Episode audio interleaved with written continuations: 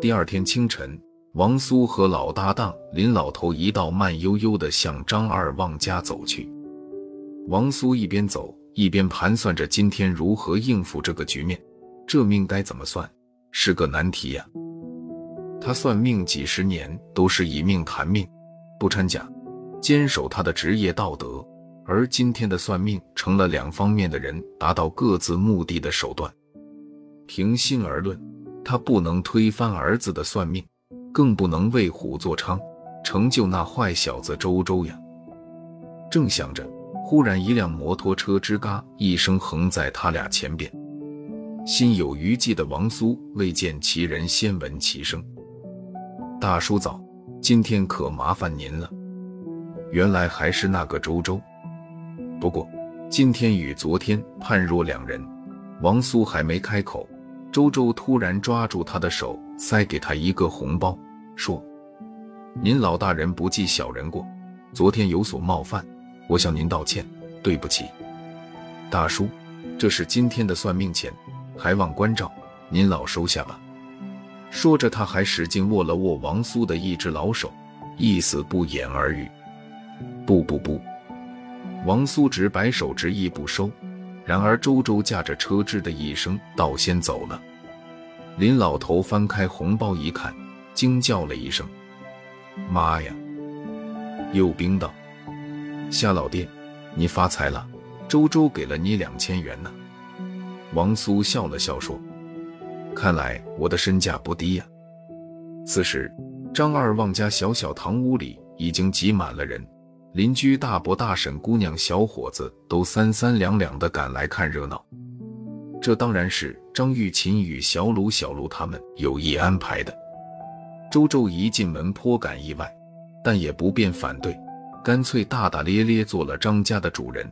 张玉琴在前端茶，他跟在后边点头哈腰的向众人递香烟。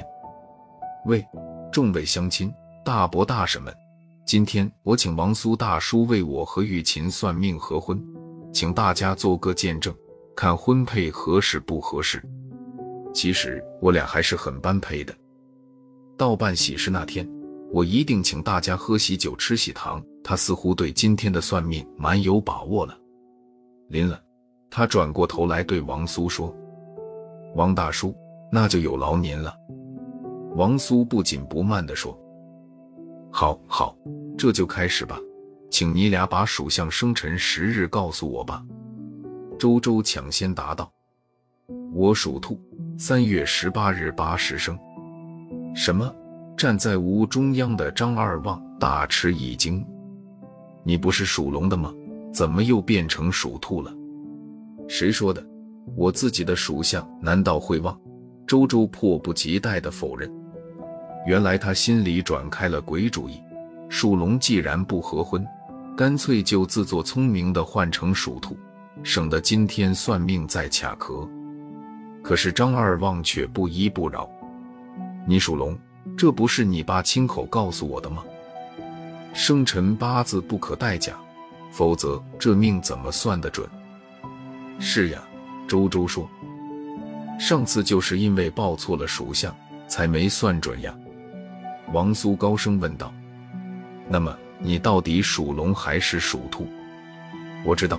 大门外突然走来两个年轻女子，一个年长的姑娘大声喊着：“她既不属龙。”也不属兔，她属鬼啊！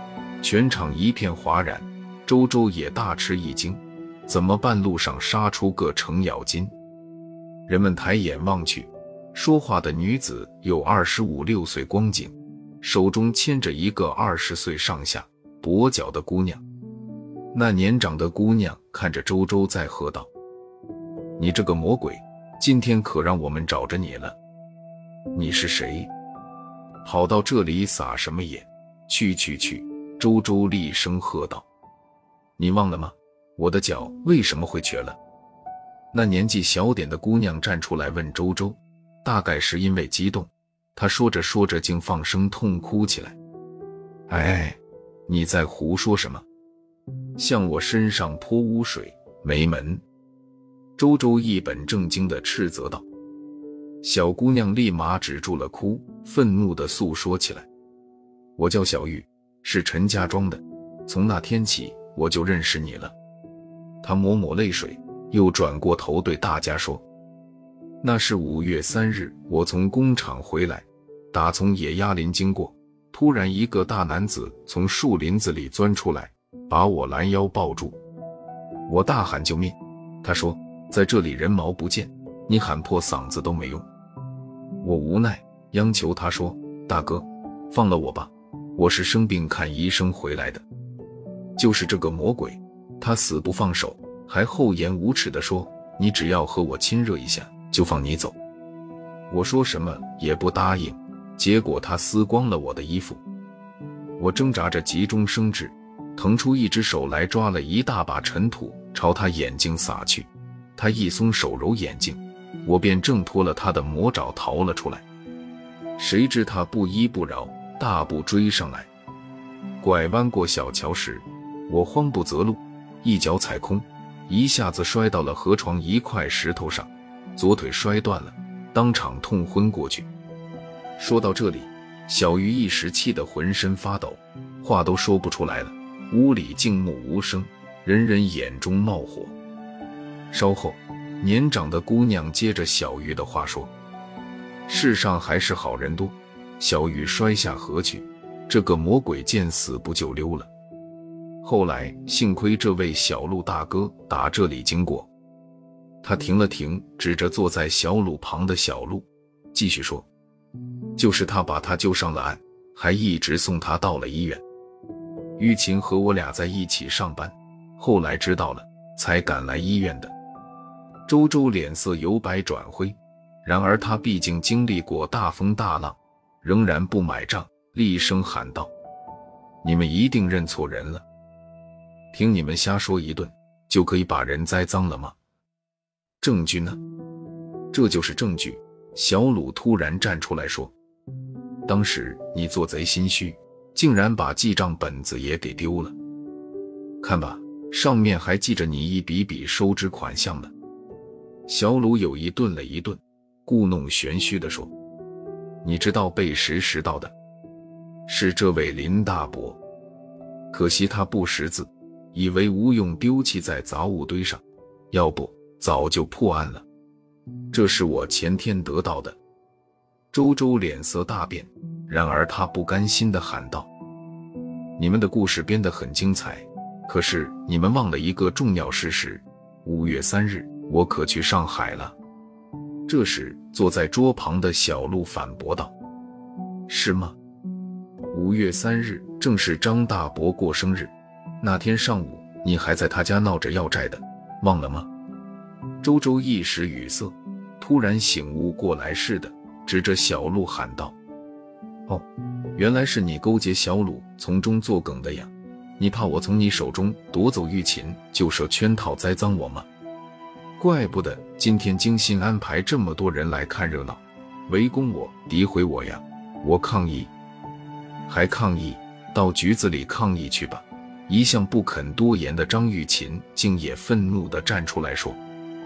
邻居大伯大婶们也异口同声地说：“太坏了，该法办。”的确，今天的事是小鲁和小陆安排设计的。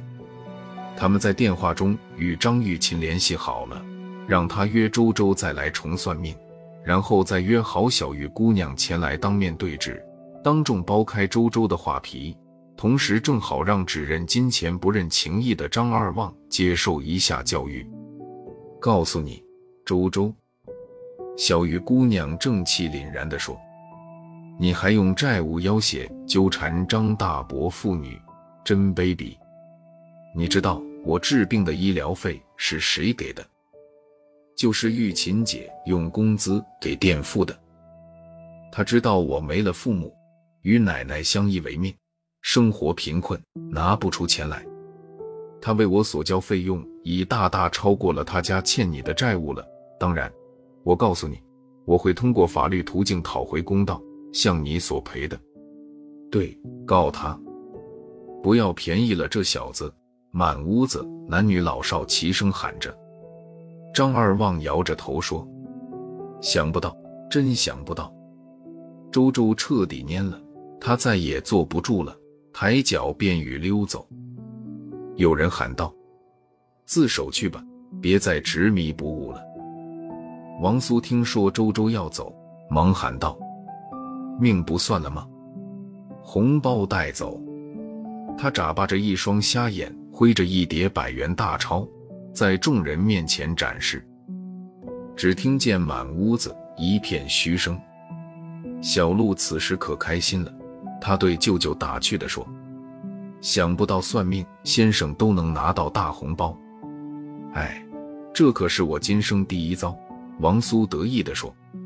小鲁也赶来凑去，挤着眼睛对玉琴和小鹿说：“我爸真要被他买通了，你俩可就被棒打鸳鸯了。”王苏喊着张二旺说。